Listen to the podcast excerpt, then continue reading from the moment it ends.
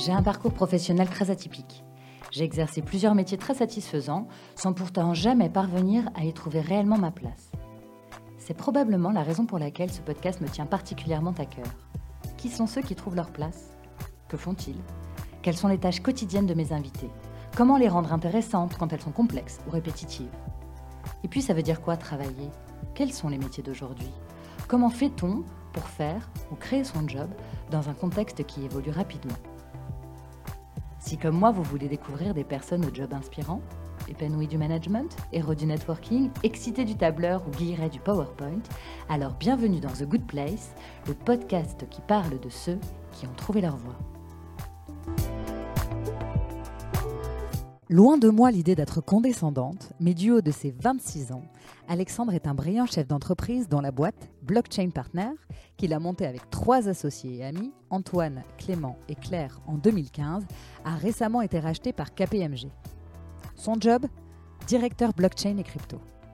À 20 ans, au cours d'un stage sans mission précise, il s'intéresse au début des crypto-monnaies. Coup de bol, pour l'instant en France, quasiment personne ne sait de quoi il s'agit. Alexandre s'initie au sujet, devient rapidement expert et se met à initier les autres. Il est intelligent, vif, cultivé et au-delà de tout cela, il est extrêmement pédagogue.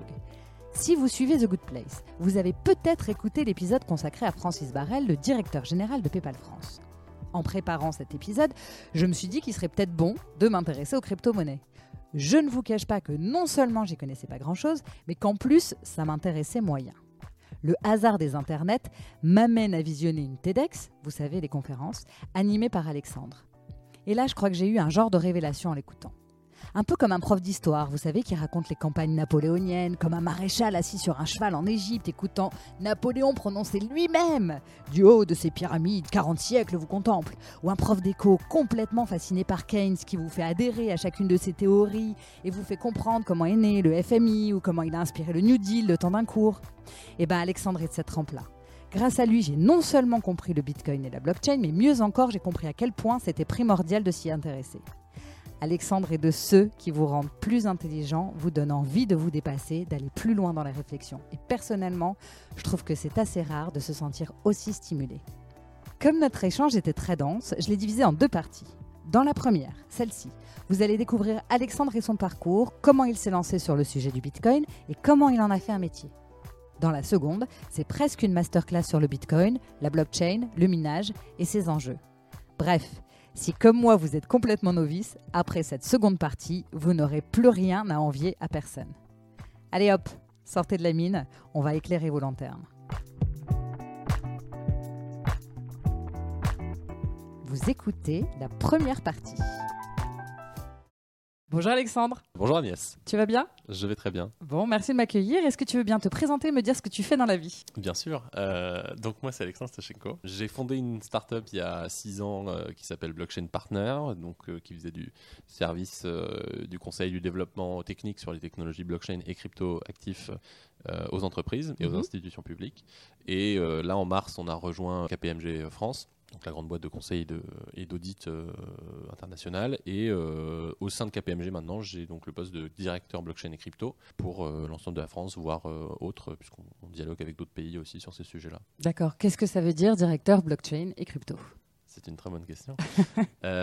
directeur blockchain et crypto, ça veut dire que je suis en charge de l'équipe de l'équipe crypto, blockchain et crypto. C'est-à-dire que on, va fournir des services euh, aux entreprises et aux institutions publiques autour de ces sujets-là, des, services qui sont assez vastes, euh, qui vont de la formation, de la culturation euh, à ces sujets-là, jusqu'au développement technique de projets pour bah, créer des applications, créer des services qui ont été designés avant, soit par eux, soit par nous, dans du cadrage, du conseil. Et puis au milieu, on fait de la stratégie, on va orienter vers des décisions en faisant des des projections, des benchmarks, des analyses de marché euh, autour des cryptos. On travaille aussi en complémentarité avec certaines équipes de KPMG. Très souvent, par exemple, bah, la, fiscalité, les avocats fiscalistes, euh, la réglementation, la lutte contre le blanchiment, par exemple, qui sont des sujets qui sont assez récurrents dans, le, dans, le, dans la crypto. Et donc tout ça nous permet de, bah, de délivrer ce genre de service à nos clients. Et donc nous, on est en charge, avec mes, mes amis directeurs, de faire en sorte que ça se passe bien avec nos clients sur ces sujets-là. Tu peux me donner des exemples concrets, du coup, parce qu'en fait, je n'ai pas mhm. compris grand-chose là à ta dernière phrase. Comment vous intervenez par rapport à vos clients? Alors, bah, ça peut être plein d'exemples concrets. On peut avoir une entreprise qui veut diversifier sa trésorerie, D'accord. qui va nous dire, bah voilà, je, m'intéresse euh, aux cryptos. Euh, est-ce que c'est pertinent pour moi de diversifier ma trésorerie avec des cryptos Et dans ce cas-là, nous, alors, sans faire du conseil en investissement, c'est-à-dire, on va pas lui dire. Euh, Bitcoin, ça va monter, achète-en, mais on va lui dire, OK, voilà pourquoi Bitcoin est intéressant, c'est une super technologie qui permet de faire ci, ça, ça. Accessoirement, si tu veux investir, bah, il y a plusieurs plateformes qui te permettent de le faire. Et donc, nous, on va recommander les meilleures plateformes selon le, le, profil du client, s'il veut mettre beaucoup d'argent, s'il veut faire un investissement récurrent ou pas. Ce genre de critères vont nous permettre de l'orienter vers la meilleure plateforme et donc de le rassurer sur le sujet crypto. Ça, c'est un exemple parmi tant d'autres. Après, ça peut être plus un acteur financier, un intermédiaire financier qui bah, lui va avoir des gros sujets stratégiques à se poser avec les cryptos. Intermédiaire financier, une banque. Exactement, ça peut être une banque, un, prestataire de services de paiement, ça peut être un PayPal, un Visa, Mastercard, etc. Si toutes les transactions se passaient comme quand on s'échange du cash, mhm. on se donne un billet d'une personne à un autre, ces gens-là n'existeraient pas puisque en fait euh, leur seule raison d'être entre guillemets aujourd'hui dans le monde numérique, euh, bah, c'est d'être cet intermédiaire financier qui permet des transactions. Alors c'est un peu caricatural ce que je dis parce qu'en réalité elles ont d'autres services évidemment, elles proposent du crédit, du prêt, des services financiers, etc. Mais euh, globalement l'intermédiation reste quand même un de leurs métiers principaux. D'accord. Et donc tous ces gens-là, bah, étant donné que les cryptos sont une forme de concurrence qui arrive, certains vont être convaincus que ça arrive mais ils savent pas quoi faire. Et donc notre rôle c'est de leur dire bah ok on va on va faire une analyse comment ça vous concerne, pourquoi ça vous concerne, en quoi ça va vous impacter dans les prochaines années, comment se positionner, comment transformer la menace en opportunité. Est-ce que vous offririez pas des services crypto aux gens euh, ou pas? Il y en a d'autres qui euh, pensent que c'est nul et que de toute façon dans trois ans on n'en parlera plus.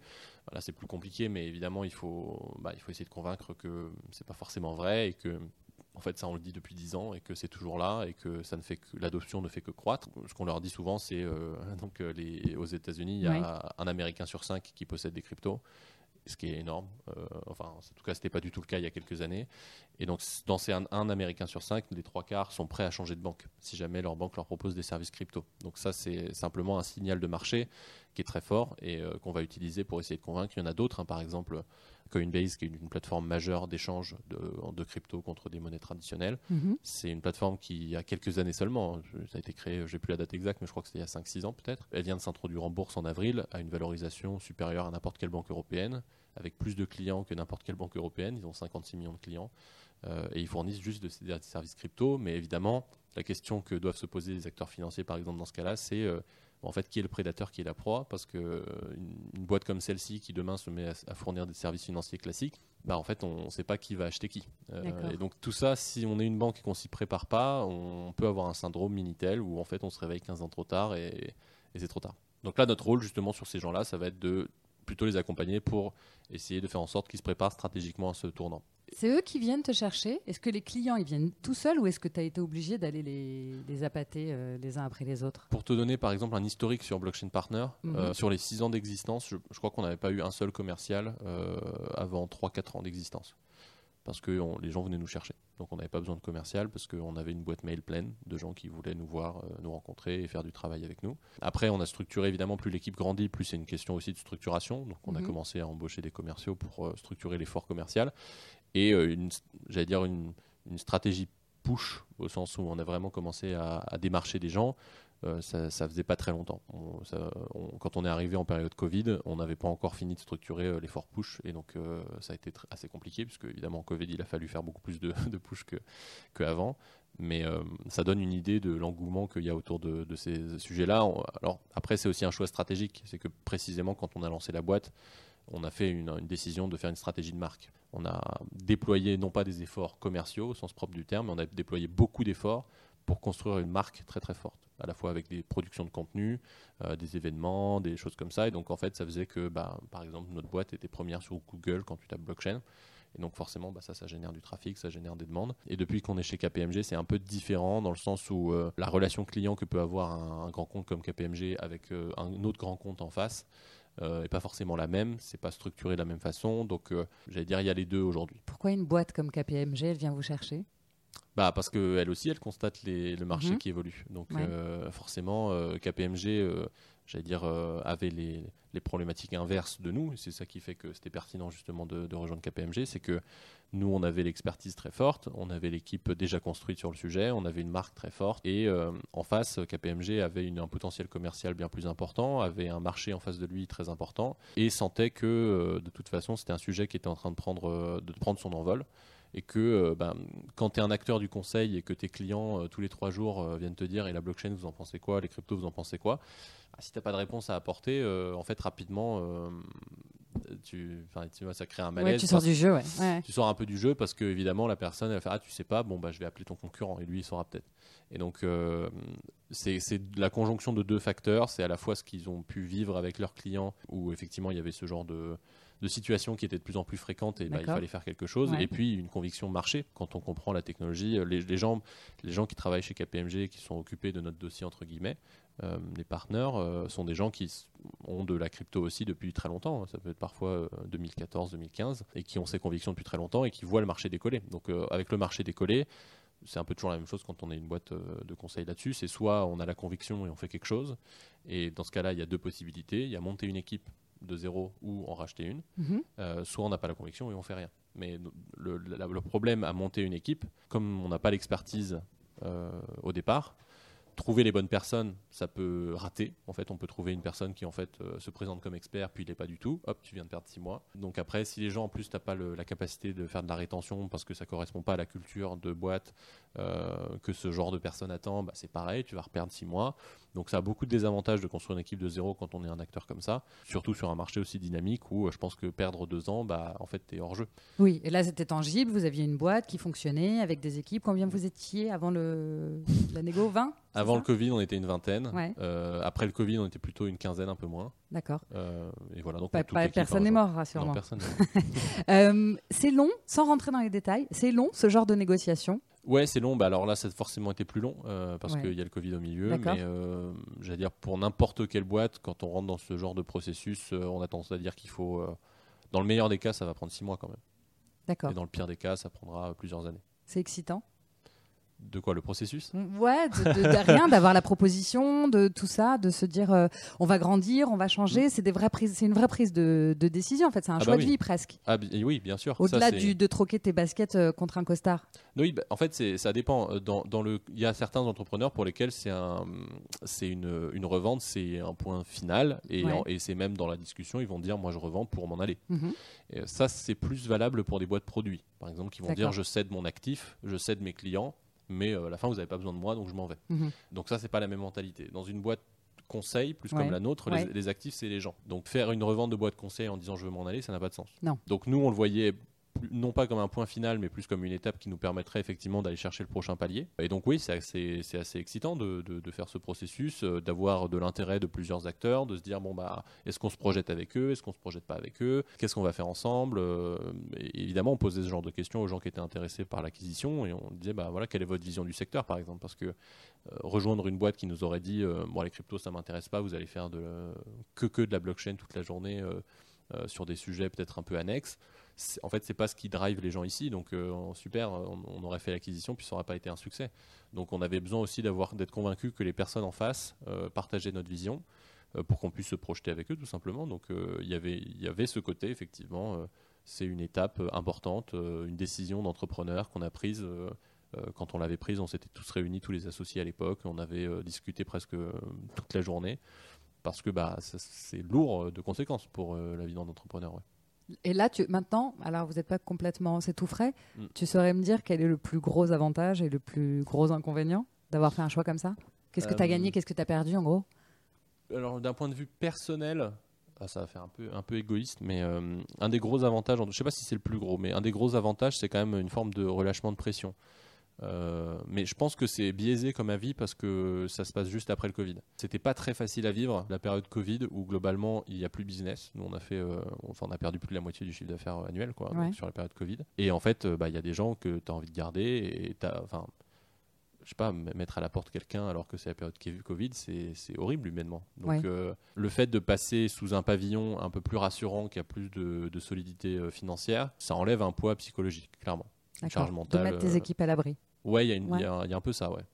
Donc ça, c'est plus confortable. Je, je pense pas que c'est le plus gros avantage. Je pense que là, je te dis ça en étant biaisé parce que c'est la période, mais que pour les plus gros avantages et, et inconvénients, euh, je sais pas, faudrait attendre plus. Un, un des gros inconvénients, je pense que c'est, ça va avec la taille aussi de l'entreprise, c'est que on est moins agile, tout simplement. Euh, pour répondre à des clients, ça prend plus de temps. Il y a des process à suivre. Ouais. Il faut valider le client pour euh, qu'il ne soit pas risqué, etc. Ce qu'on ce qu'on faisait beaucoup moins euh, quand on était indépendant. Euh, donc ça nous permettait d'être beaucoup plus agile, de travailler sur des sujets euh, euh, bah, plus rapidement. Là, on peut plus, on peut plus le faire. On est obligé de valider plein de choses. Mm. Typiquement, KPMG est un commissaire au compte, donc on ne peut pas faire de mission pour les clients dont il est commissaire au compte, parce que sinon il y a conflit d'intérêt. D'accord. Donc il y a plein de clients que- pour lesquels on ne peut pas travailler tout simplement. Pareil, sans rentrer dans les détails. Tu gagnes beaucoup mieux ta vie? Et tes équipes aussi? Euh, on gagne mieux notre vie, oui. D'accord. On gagne mieux notre vie. Mais c'est, j'allais dire, c'était un choix nous euh, quand on était indépendant. Enfin, on se payait beaucoup moins que le marché. Mais euh, on le faisait parce que, enfin, moi, je préférais, préférais me payer un peu moins et avoir une personne de plus dans l'équipe euh, et avoir des perspectives pour la boîte plutôt que de me payer beaucoup plus et en fait être moins et euh, avoir moins de perspectives. Donc c'était un choix qu'on a fait tous ensemble. euh, qui est- Enfin, moi, je, le regrette pas du tout. Mais là, évidemment, le, j'allais dire, le contrat n'est pas le même. C'est que j'ai, j'ai pas mon indépendance, Mhm. euh, je peux pas faire ce que je veux. Enfin, c'est plus la même situation et donc euh, évidemment que le rapport au salaire n'est pas le même. D'accord. Alors, Alexandre, tu as 26 ans. Ouais. Tu n'es pas très vieux. Non. Je dirais même presque que tu es hyper jeune. Est-ce que tu veux bien revenir sur ton parcours Enfin, ton parcours et comment on en arrive à- au crypto et à la blockchain? Je suis né à Saint-Cloud. Ok. non. En quelle année? Euh, 94 du Ah. coup. Oui, ok. Euh, c'était la fin de l'apartheid, donc c'est une très grande date en Afrique du Sud. Euh, non, euh, non, j'ai fait un bac S, euh, donc au Chênay, petite bourgade de la région parisienne. Oui. Ensuite, j'ai intégré une, une prépa, prépa économique et commerciale, voie scientifique. Mhm. Donc, plutôt bon élève?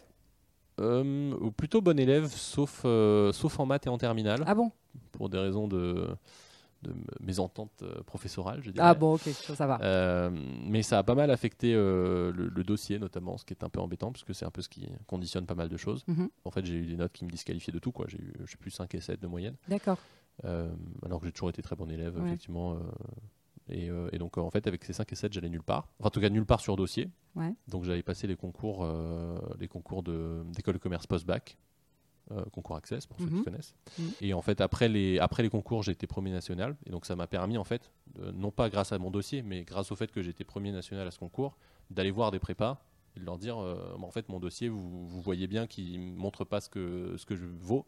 Donc, s'il vous plaît, prenez-moi. Et il se trouve du coup qu'une prépa m'a pris. Et euh, donc, j'ai pu faire les prépas pour les, pour les écoles de commerce euh, D'accord. post-bac. Euh, Ok. Ça vaut le coup d'être premier de temps en temps. Oui, c'est c'est mieux. Mais bon, c'était pas. euh, Enfin, moi, je n'avais pas prévu euh, spécialement. Ouais, non, non, mais bon, finalement, ça, ça a fonctionné. Ouais. Tu as réussi à reprendre le chemin que tu voulais prendre finalement. Je sais pas si je voulais le prendre parce qu'à l'époque, je pense comme à peu près 99% des gens, je n'avais strictement aucune idée de ce que je voulais faire. Mhm. J'étais plus dans une démarche, je vais dans la voie où les choses m'intéressent le plus. Et donc effectivement, j'étais un peu déçu au départ de, faire un- une croix sur la prépa. Parce que quand je suis allé en prépa, finalement, euh, j'y allais pas pour l'école de commerce derrière. Euh, J'y allais parce que j'adorais euh, la géopolitique, la philosophie, les maths, etc. Et donc moi, je voulais passer deux ans de plus à travailler ça. Et donc, effectivement, quand j'étais dans cette période de semi-deuil à me dire, bon, bah, en fait, aucune prépa voudra de toi, euh, donc ce sera post-bac directement commerce. Mhm. Euh, au départ, je suis plutôt timide, euh, j'aime pas les interactions sociales, donc euh, me dire je vais faire du commerce et du management, c'était pas vraiment le, le go-to. Ouais. J'ai hésité avec une école d'ingénieur d'ailleurs à ce moment-là en me disant bon bah en fait t'aimes bien les sciences aussi donc let's go. Et du coup j'ai eu ce rebondissement qui a fait que ah bah non en fait je peux faire prépa c'est cool. Mais ça n'a fait que repousser le problème. hein. Deux ans plus tard j'arrive en école de commerce, je me dis mais en fait pourquoi t'es là? Je suis rentré donc à l'ESCP, euh, business school maintenant. J'ai pas vraiment voulu faire d'expérience professionnelle même si on doit, parce que pour valider le diplôme, il faut de l'expérience professionnelle. Euh, au lieu de faire un stage de, de fin de première année, j'ai fait un- une mission humanitaire au Pérou pendant deux mois. Euh, après, je suis revenu, j'ai refait l'année de master, enfin de première année de master. Et euh, en- bon, enfin, à un moment donné, je peux pas y couper, donc il fallait que je trouve un stage quelque part. Ce que j'ai fait, j'ai trouvé un stage pour un concurrent de KPMG, qui est EY. Euh, EY Ernst Young. Tout à les- fait. Pour les, pour les anciens. Les anciens, ouais. Euh, Qui sont nés bien avant 94. Exactement. J'ai trouvé ce stage en mars 2015, mais le stage commençait fin septembre. Donc en fait, j'avais un gros trou au milieu où je faisais rien. Et je me suis assez rapidement dit qu'un mois à rien faire, ça, allait être, ça allait être marrant, mais bon, 4-5, ça allait commencer à devenir un peu lourd. Et donc, du coup, je me suis mis en quête d'un autre stage Mhm. qui pourrait euh, combler la période. Et de manière tout à fait fortuite, ma copine de l'époque a croisé dans le métro le directeur d'un autre cabinet de conseil qui lui était spécialisé en moyens de paiement innovants, qui cherchait un stagiaire. donc, euh, ça m'a permis de postuler pour un stage en disant que j'étais intéressé par tout ça. Mhm. J'ai été pris pour ce stage et donc j'ai fait juin-septembre. Comme ce cabinet est spécialisé en moyens de paiement innovants, j'ai eu un premier sujet euh, assez technique sur de- d'interaction bancaire avec des sujets enfin, de, de code, XML, etc. Et en fait, c'était prévu que j'y passe deux semaines. Mais euh, comme j'aime bien ça et que euh, j'ai pas de problème avec la technique, bah en fait au bout de 3-4 jours, j'ai dit bon c'est bon, euh, qu'est-ce que je fais? Et donc on m'a dit ah bah en- enfin c'était prévu que tu passes deux semaines, donc là j'ai rien, fais de la veille. Et donc moi je me suis dit tiens moyen de paiement innovant, Bitcoin c'est un truc que que j'ai vu il y a longtemps que j'ai jamais creusé, donc c'est l'occasion de le creuser. Et donc à ce moment-là, on était en juillet 2015, juillet-août. Ethereum, qui est la deuxième plus grosse blockchain, sortait en août 2015. Mhm. Donc en fait, on était dans une forme d'effervescence où quand on tapait blockchain sur Google, bon, il n'y avait rien en français, ça c'était un autre, un autre problème, mais en tout cas, quand on avait des résultats, il y avait beaucoup de choses qui parlaient d'Ethereum, qui parlaient de faire des smart contracts, qui parlaient de faire des trucs assez intéressants. Et donc moi, je suis un peu euh, tombé dans le terrier du lapin à ce moment-là où j'ai trouvé ça passionnant, j'ai trouvé qu'il y avait un vrai sujet pour l'avenir, pour les intermédiaires financiers, pour même pour euh, tout le monde en fait. Euh, Je trouvais le sujet passionnant même pour des raisons intellectuelles, Mhm. géopolitiques, etc.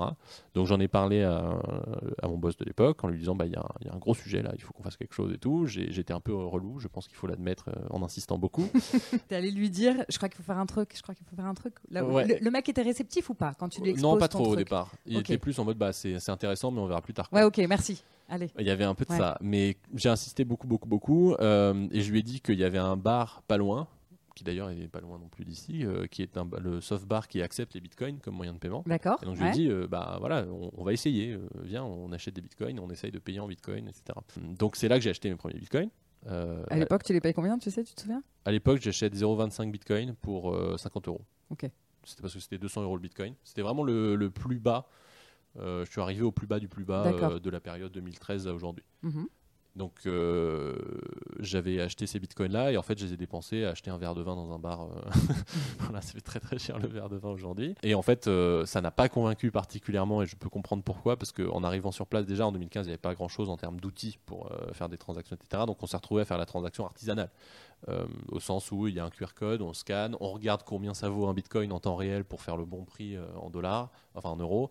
Euh, on fait la transaction, euh, il y a un truc qui marche pas donc on le refait. Tout ça avec les ordinateurs, etc. ouais, avec Ouais. Le, le mec au comptoir qui est avec son ordinateur et qui, qui nous affiche le QR code pour qu'on paye et tout avec notre téléphone. Euh, bon, en gros, la transaction euh, prend euh, globalement, euh, sans trop exagérer, euh, 1 minute 30, 2 minutes. Ouais.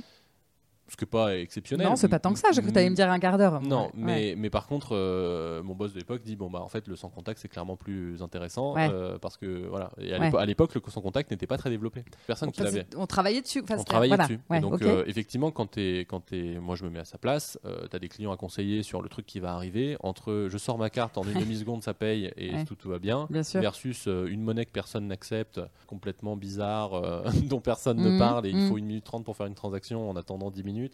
Bon, ça marche pas, donc en fait, lui, il fait son choix en disant Bah écoute, on en reparlera dans quelques années. Ouais. Mais là, tu En termes d'efficacité, voilà, on n'est en- pas en OK, termes quoi. d'efficacité, on n'est pas là. Et donc, moi, j'étais un peu déçu parce que j'avais l'impression que euh, tu sais, c'est genre l'effet démo. J'avais l'impression que non, mais en fait, euh, ça aurait dû marcher autrement. et, donc, moi, mais moi, j'en ai pas vraiment démordu. J'étais persuadé qu'il y avait un truc, mais, euh, mais je savais pas trop quoi en fait. Donc, euh, C'est instinctif. ouais, c'était. Tu te dis, ce truc, y je me suis dit, il y, a, il y a vraiment, enfin, je sais pas quoi, mais ce truc-là, c'est important. Ok. Euh, ça va changer des trucs. Et euh, autant euh, je naviguais, parce que je suis un peu technophile, mais bon, à l'époque, à, à 20, je sais plus quel âge j'avais, 20 ans, 21 ans. Mhm. Bon, je suis pas non plus une expérience professionnelle de fou, donc je ne sais pas comment se gèrent les nouvelles technologies dans les entreprises et tout. Donc autant j'avais par exemple mon master, j'ai fait une spécialisation Internet des objets après. Euh, je l'IA, j'ai regardé un peu aussi. Je suis pas un expert, mais c'est des trucs qui m'intéressent. Mais c'est, j'ai pas des trucs qui m'ont qui m'ont frappé euh, en me disant ça va être monstrueux. euh, Waouh, il se passe un truc. Et donc du coup à ce moment-là, j'en ai parlé à des amis. Ouais. Euh, un ami en particulier qui est donc Antoine, en lui disant bah il y a, là il y, y a un gros sujet. voilà, moi c'est le sujet sur lequel je travaille en ce moment. voilà, on me demande de faire des trucs, mais je les fais. Mais en fait, quand j'ai du temps libre, je regarde ça parce que c'est vraiment ça qui me passionne. C'est passionnant, c'est trop bien. Et euh, lui me dit ah super cool, euh, je vais regarder aussi. Il en parle à un autre ami qui est Clément. Clément, il a une nature un peu plus dans l'action, on va dire, que, que, moi. Il se trouve que sur le moment, il était aussi un peu en train de rentrer dans ce sujet-là. Et euh, donc en fait, euh, ni une ni deux, ils ont décidé en une semaine de lancer un site, euh, de faire des trucs, donc sur lequel ils ont commencé à écrire des articles. Voilà, c'est ça la blockchain, c'est ça les cryptos. Je les ai recroisés, je crois, à une soirée deux semaines plus tard, en leur disant ouais, bah, je travaille toujours sur ce sujet, c'est vraiment passionnant et tout. Antoine me dit ah bah oui, on a lancé un site d'ailleurs. donc j'ai dit ah bon, mais sans moi Voilà, je, veux bien être dedans. Ils m'ont inclus dans l'initiative. Le, dans le, dans et donc à ce moment-là, on était en septembre 2015. Euh, enfin, je crois qu'on devait être au 30 août, quelque chose comme ça. Donc on lance le site Blockchain France. Euh, sachant que, hasard du destin, Clément et moi-même, en fait, on commence tous les deux chez EY 15 jours après. Mm-hmm. Et donc on lance euh, ce site. et en fait, bah, pendant toute la période on est chez EY, globalement, le soir et le week-end, euh, bah, on fait des articles, on écrit des trucs sur euh, la blockchain, pourquoi c'est important. Et le constat qu'on avait fait, c'était ce que je disais avant, c'est qu'il n'y avait rien, rien, rien, rien, rien en français en fait sur le sujet. D'accord. Euh, donc, vous êtes les premiers à produire en français. En, en, français sur le sujet, on, ne trouvait rien. Donc nous, on avait un peu ce côté. Bah, il faut pas que la France rate ça, quoi. Donc, on va écrire en français pour que la conscience du sujet prenne. Et après, comme pour toutes les aventures entrepreneuriales, je pense qu'il y a eu de la chance aussi. Euh, déjà la chance que je tombe sur ce sujet-là aussi, mais il y a aussi la chance que on écrive des articles, notre site soit, commence à être un peu bien référencé sur le sujet blockchain que personne ne cherche. Honnêtement, en 2015, tout le monde s'en fout de la blockchain. Mhm. Et en fait, il y a notamment plusieurs événements. Il y a The Economist, le journal, qui en fait sa une, la blockchain. Euh, je crois que c'est en octobre 2015. Donc d'un seul coup, euh, les, oui, des pages lues, quoi. voilà, là, le nombre de pages lues qui monte. Et donc même, à ce moment-là, on est sollicité par le ministère de l'économie pour venir chez eux leur expliquer c'est quoi la blockchain. Mais donc, nous, c'est un délire. Quoi. Bah oui. Euh, c'est euh, trois mois avant, euh, on n'avait rien. Là, on a fait un site et en fait, on est devenus les experts français du sujet. Bon, du coup, bah, autant en profiter et saisir le meilleur de l'opportunité. Quoi. C'est, aussi, il y a une partie de chance et puis il y a une partie de, il y a un truc qui se présente à toi, qu'est-ce que tu en fais? Mm-hmm. Et donc, à ce moment-là, on s'est posé des vraies questions parce que plus, le, plus le sujet prenait de l'importance, plus euh, c'était impossible de faire ça le soir et le week-end. Clément comme moi, on a, on a, on a aussi, bon, je passe les péripéties, mais en gros, on a quitté nos stages euh, pour se consacrer à ça. Euh, c'était, je me souviens plus ce que tu as dit, c'est le stage de fin d'études? Non, c'était le stage de césure. De césure, ok. Donc, tu n'as pas du tout fini le SCP ah non, j'ai pas fini. Il restait encore un an et demi de, d'école. Enfin, un an d'école et six mois de stage. D'accord. Ok. Mais je me suis débrouillé en fait à l'époque pour que j'arrête le stage chez EY et que ça remplisse pile les conditions qu'il fallait à la semaine près. Ah oui, d'accord. Euh, pour avoir tu le fais le minimum syndical pour que ce soit validé. Exactement. Et avoir du temps pour euh, travailler avec euh, tes, Alors, à, ce moment-là, vous êtes quoi? À ce moment-là, il y a juste vous produisez du contenu? Vous On produit pas juste du contenu. On a, la première structure qu'on monte, c'est en décembre 2015 et c'est une association. Et on, la, et on, la, monte pour des raisons tout à fait aléatoires, c'est-à-dire qu'on la monte pas pour faire du business, une association. On la monte parce qu'on commence à entendre à droite à gauche des gens qui veulent déposer le nom Blockchain France à notre place. Donc il fallait qu'on crée une structure, peu, peu importe laquelle. Ok. Et ça, se fait vite, quoi. Ouais, ça se fait assez vite. Euh, bah, les premiers articles, c'est septembre 2015. Oui, c'est ça, en trois mois, euh, c'est plié. Octobre, il y a les économistes. Novembre, on est chez euh, le ministère de l'économie. décembre, on a, on a l'association. Janvier, on a fait une conférence. je rajoute quand même, sinon elle, va m'engueuler. On a aussi inclus à l'initiative d'autres gens. au moment où ça a commencé à se développer, et notamment Claire, euh, qui est donc devenu notre associé aussi par la suite. D'accord. Donc on fait cette initiative Blockchain France tous ensemble. On a envie de faire une conférence parce qu'on se dit tiens, il faut transformer euh, euh, des visites sur un site, il faut les transformer en quelque chose de concret. Donc on fait une conférence qu'on organise à l'ESCP et en fait il y a un succès fou. Et on s'y attendait pas, enfin on s'attendait à avoir un, succès, mais pas un succès fou. C'est quoi la différence? C'est raconte. Bah, succès, c'est ta salle est pleine. Succès fou, c'est ta salle est pleine, tu as ouvert une autre salle où il y a d'autres gens et il y a 1000 personnes en liste d'attente que tu as refusé. Quoi. Ok. Donc c'était un délire. Euh, et, nous, on était là à se dire, ok, euh, en fait, on est des étudiants en césure et on doit gérer une conférence de 400 plus 100 plus 1000 personnes dans liste d'attente euh, avec des intervenants à montrer qu'on est expert alors que honnêtement ça faisait trois mois qu'on travaillait le sujet mhm. donc il y avait tout ça c'était bah, très difficile en fait de, et en plus tout ça on n'avait pas fini nos stages à cette époque-là donc c'était un peu encore une fois le soir et le week-end je crois que deux jours après la conférence il y a enfin c'est euh, ces réunions conseil de guerre, euh, bon, euh, qu'est-ce qu'on fait? Parce que là, là, il n'y a plus de demi-mesure, je fais ça le soir, machin. Là, on a un gros truc. à un moment donné, il faut le transformer. Quoi. Faut, on peut pas juste regarder ça et puis dire c'est super les conférences et puis. C'est pas que un hobby de. Voilà. Mm. Donc on s'est réunis, on a décidé qu'on allait en faire une boîte et puis le temps de déposer les statuts, en gros, etc. Ça a été fait en mars, mars 2016. D'accord. On a commencé par des formations, puisqu'avec tout ça, plein de gens nous demandaient bah, formez-nous à c'est quoi la blockchain, c'est quoi les cryptos. On a rencontré à ce moment-là, très peu de temps après, je crois que c'est en avril 2016, donc le mois d'après, on a répondu à notre premier appel d'offres pour la Banque de France. Et euh, on, a, on a répondu en collaboration avec deux ingénieurs qu'on avait rencontrés sur une conférence, qui eux en fait avaient un peu le profil inverse de nous, c'est-à-dire qu'ils n'avaient pas du tout le profil business, mais ils mhm. faisaient toute la partie ingénieur. Il se trouve qu'on a gagné cet appel d'offres. Mhm. Quand tes concurrents à l'époque c'est euh, IBM, euh, Capgemini et autres, tu te dis pas la boîte qui a un cabis de, de un mois va arriver et gagner. Bah en fait si et du coup c'est toujours la course hein, enfin là là tu apprends sur le tas quoi c'est en gros tu tu penses que tu peux faire ça, euh, la personne en face te dit bah super, on vous prend. Bah du coup, faut faire ça. et donc là, bah, il a fallu qu'on commence à travailler ensemble, à fournir euh, les prestations. Ils étaient très contents de nous. Euh, donc on, nous, ça nous conforte. On a développé ces prestations à d'autres clients. En fait, on s'est retrouvé à travailler presque 100% du temps avec ces deux ingénieurs-là. Et donc, d'abord, on est retourné à l'école quand même, parce qu'il nous, nous restait la dernière, la dernière année de master ça devait être intense comme rythme du coup. Oui. Ouais. c'était pas, euh, c'était pas tranquille, tranquille tous les jours, mais c'était passionnant, donc euh, mm. pas de souci quoi. Et donc l'année d'après, vers la fin de notre master, donc quand on avait fini les cours, euh, bah on a discuté avec les deux ingénieurs et on a dit bah c'est, quand même bête d'être deux boîtes différentes alors qu'on passe notre temps à travailler ensemble. Donc est-ce qu'on fusionnerait pas nos boîtes? Et c'est ce qu'on a fait. Donc là on est en 2017 et à partir de là c'est, j'allais dire c'est le le départ de Blockchain Partner, parce que c'est là qu'on change de nom pour Blockchain Partner.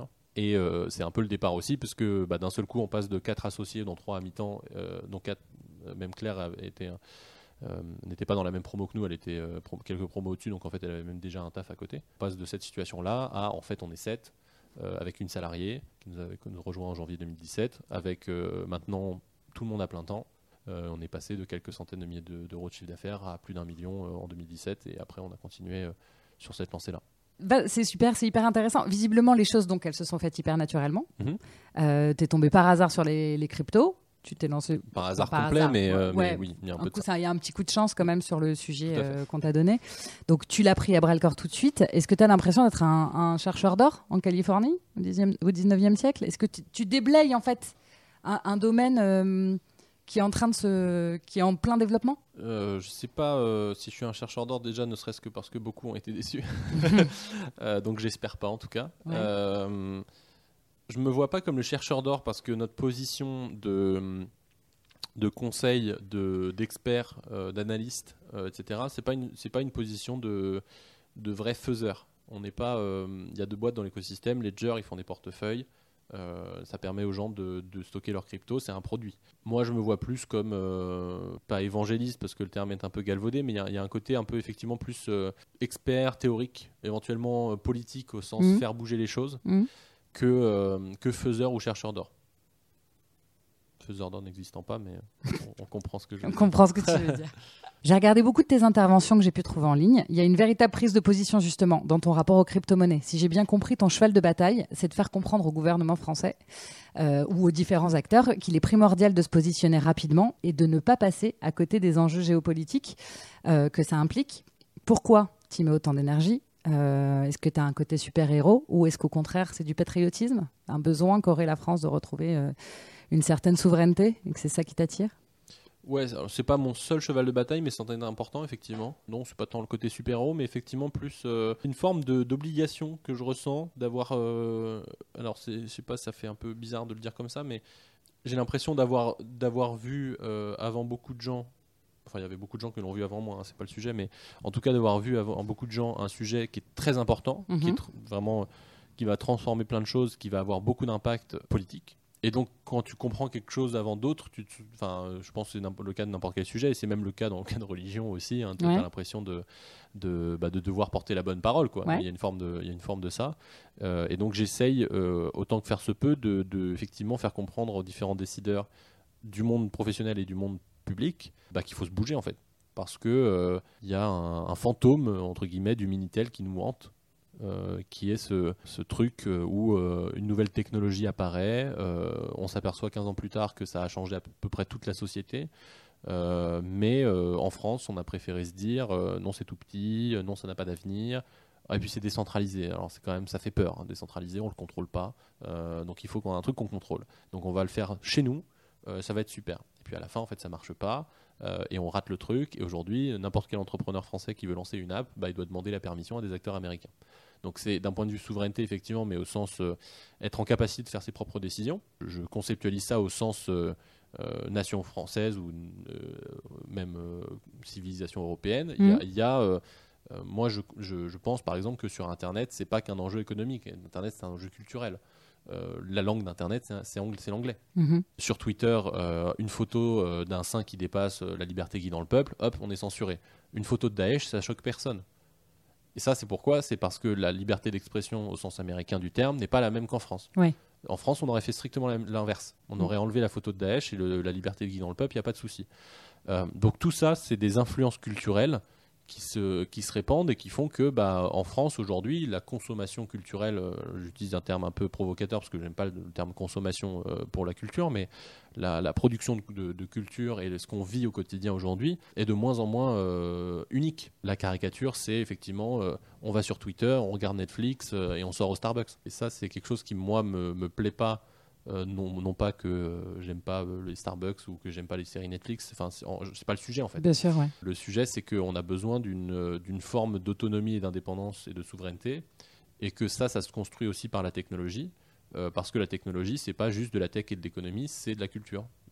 c'est pareil, c'est l'imprimerie qui a mené le protestantisme. C'est pas donc c'est la technologie qui a mené la création de nouvelles mmh. religions. Tous ces changements fondamentaux dans l'histoire moi, je me, sens dans l'obligation, effectivement, d'aller euh, euh, faire prendre conscience qu'il faut changer quelque chose, il faut le faire vite, parce que sinon, on va retomber dans les mêmes travers et que ça va être dramatique pour tout le monde. On tend de plus en plus à une forme d'uniformisation qui, moi, ne me plaît pas. D'accord.